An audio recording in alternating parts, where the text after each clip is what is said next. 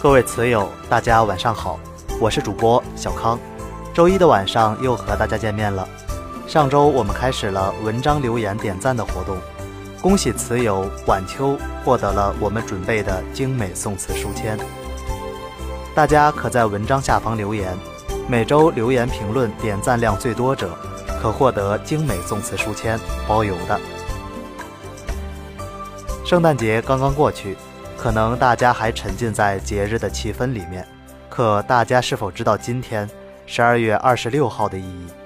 毛泽东同志诞辰一百二十三周年，历史功过不予评论，在今晚只想借一首诗词《沁园春·雪》，缅怀伟人。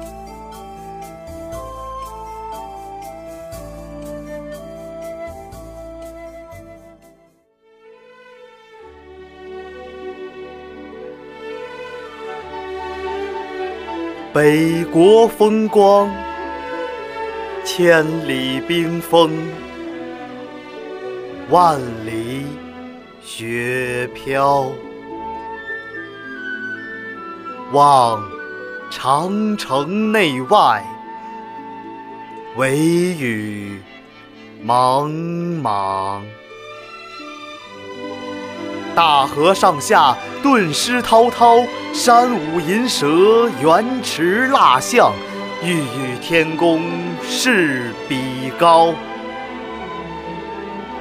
须晴日，看红装素裹，分外妖娆。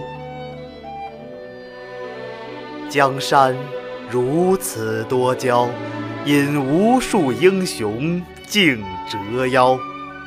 惜秦皇汉武，略输文采；唐宗宋祖，稍逊风骚。一代天骄，成吉思汗，只识弯弓射大雕。俱往矣，数风流人物。还看今朝。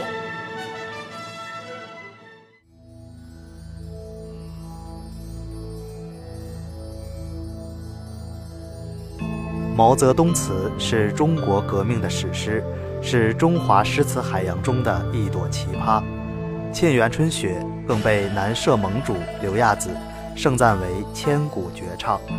这首词一直是众人的最爱。每次读来，都仿佛又回到了那个战火纷飞的年代，又看到了那个指点江山的伟人，不由得沉醉于那种豪放的风格、磅礴的气势、深远的意境、广阔的胸怀。这首词是一九三六年二月，毛泽东率军从陕北瓦窑堡出发，准备进入山西西部的时候，在袁家沟登山观雪景后做的。一九三五年十月，红军完成了伟大的长征，胜利到达抗日前线的陕北革命根据地，给全国人民极大的鼓舞。年底，党中央政治局召开了瓦窑堡会议，制定建立抗日民族统一战线的策略。十二月二十七日，毛泽东又做了《论反对日本帝国主义的策略》的报告，对当前的形势做了深刻的分析。会上决定渡过黄河东征。一九三六年二月，毛泽东便亲自率领红军渡过黄河，进行东征，到华北抗日前线对日作战。途经陕北清涧县袁家沟时，适逢大雪，面对着雪花纷飞的壮丽河山，联系当时蓬勃发展的革命形势，毛泽东怀着革命必胜的坚定信念，写下了这首气势磅礴、雄浑豪放的诗篇。词中以咏雪起兴，赞美祖国的江山，评论祖国的历史，歌颂祖国的今天，憧憬祖国的未来。一九四五年秋，毛泽东赴重庆谈判时，赠给柳亚子先生。一九四五年十月十四日，雪公开发表于重庆《新民报》晚刊，引起轰动，一时间，重庆的骚人墨客。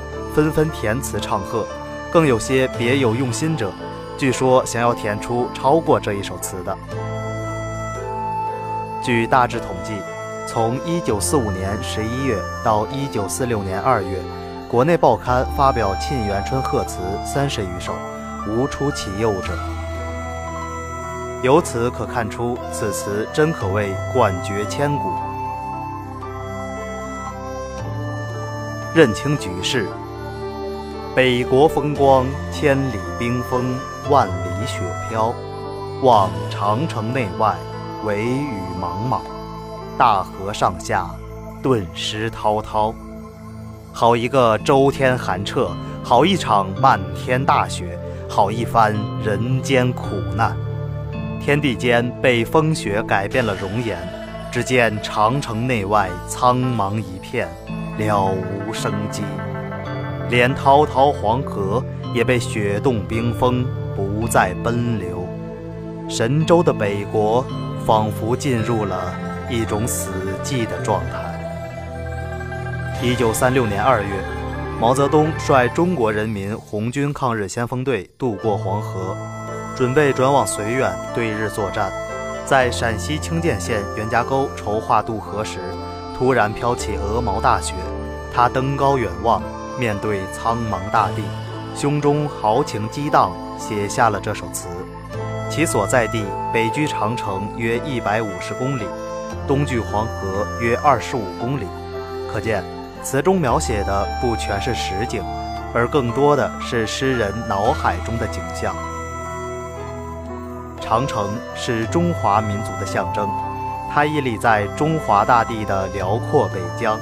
它代表着中华儿女的顽强不屈，它作为中原的万里防线，曾无数次阻挡了外族的入侵。在雄伟的长城内外，正是一片战火硝烟。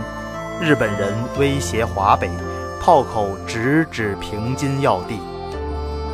站在群山之巅，顶着刺骨寒风，面对漫天飞雪，你会有怎样的心态呢？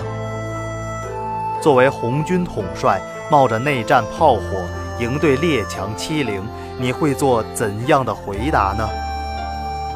广阔富饶的中华大地会冰封吗？浩瀚深长的中华历史之河会断流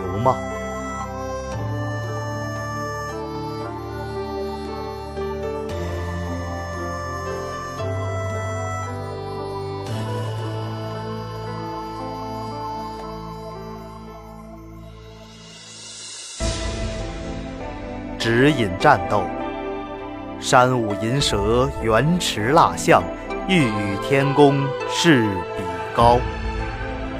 舞指飞舞，形容群山披雪似银蛇，蜿蜒曲折；驰指奔驰，形容白雪覆盖的丘陵如飞象奔驰。舞和驰通过以动写静。形象地赋予了高原飞动的气势，使之生机勃勃。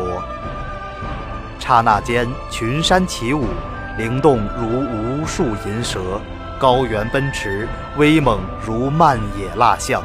整个世界由死寂变成了欢腾，天地间充盈着无穷的生机。风雪是天公之所赐，苦难乃历史之必然。但我们要打破冰封，战胜苦难，与天公一决高下。这就是一个强者对天公的回答，这就是一个民族对命运的回答。但与天意对抗，需要怎样的力量、勇气和智慧呢？静默的群山起舞了，沉睡的高原觉醒了，化作了千军万马。在大地上纵横驰骋，群山在他的手中成了战斗的武器，高原在他眼里就是胜利的阶梯，其精彩处实难用语言来形容了。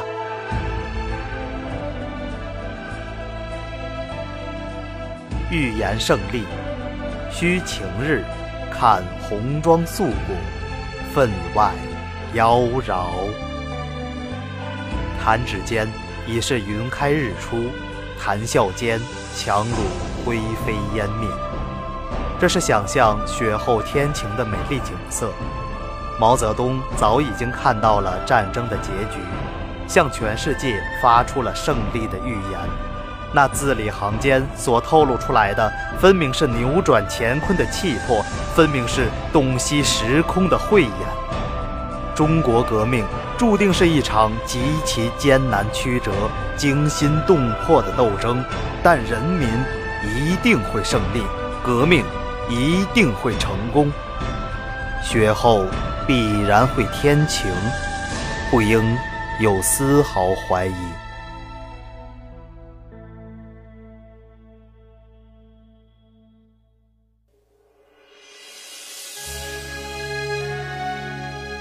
赤子之心，江山如此多娇，引无数英雄竞折腰。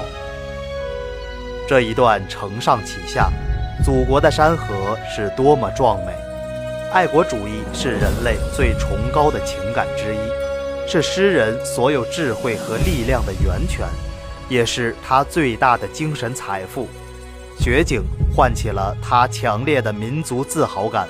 激发了他天将降大任于斯人的历史使命感，使他心中充盈了无比的热爱和无限的激情。帝国主义列强妄图侵占这大好河山，而我们才是这里真正的主人。爱国情感造就出无数英雄，世界上没有不爱国的英雄，爱国与英雄之间。总有一根红线相连，国家危难时刻对祖国博大深厚的爱，必然转化成誓死保卫它的决心。一种神圣的使命感，就像火团一样，在每一个爱国者的胸中熊熊燃烧。我们要叫所有侵略者知道，中华是一块英雄辈出之地，神州是一块不可征服之地。多么炽热的赤子情怀！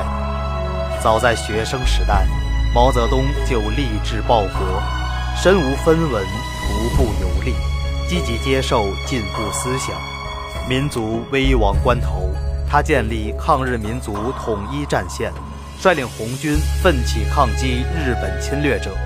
革命战争时期，他转战于大江南北，并有六位亲人为革命事业。献出了生命。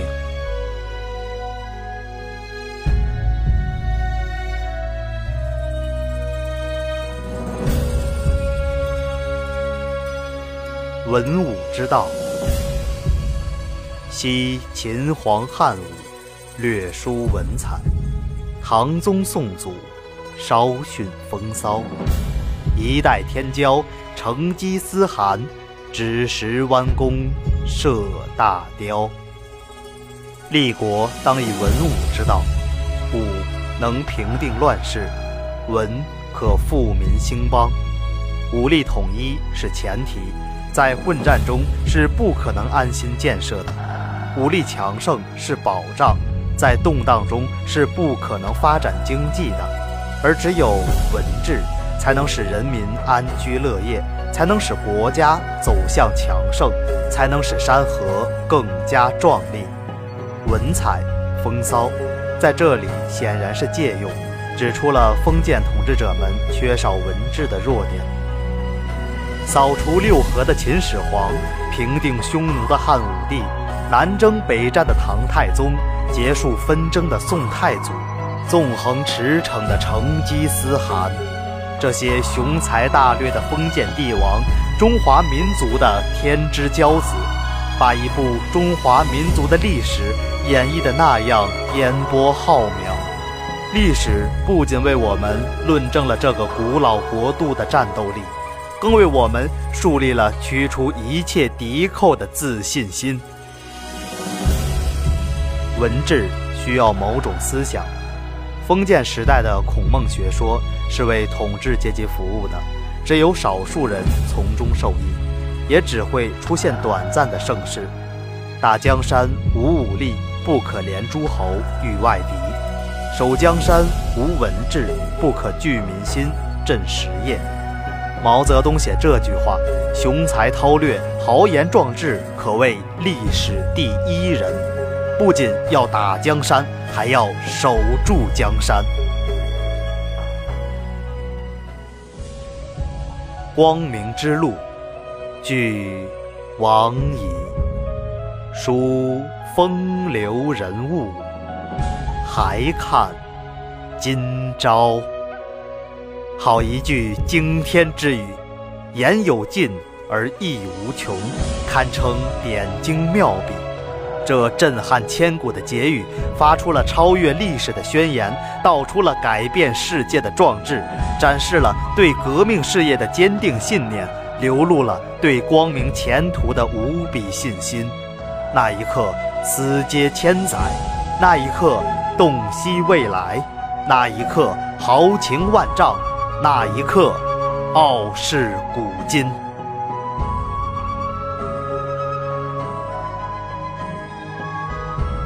什么人才有资格评述千秋功过呢？据王乙，写的是封建主义和共产主义的交替，在中国延续了两千多年的封建社会结束了，帝王们乘着历史的航船渐渐远去，永不复返。共产党人要平定乱世，一扫民族近百年的屈辱和灾难，更要开创盛世，建立一个没有剥削和压迫的新中国。也只有共产党人能肩负起使祖国大地繁荣昌盛的万钧重担，能肩负起使中华民族重铸辉煌的历史责任。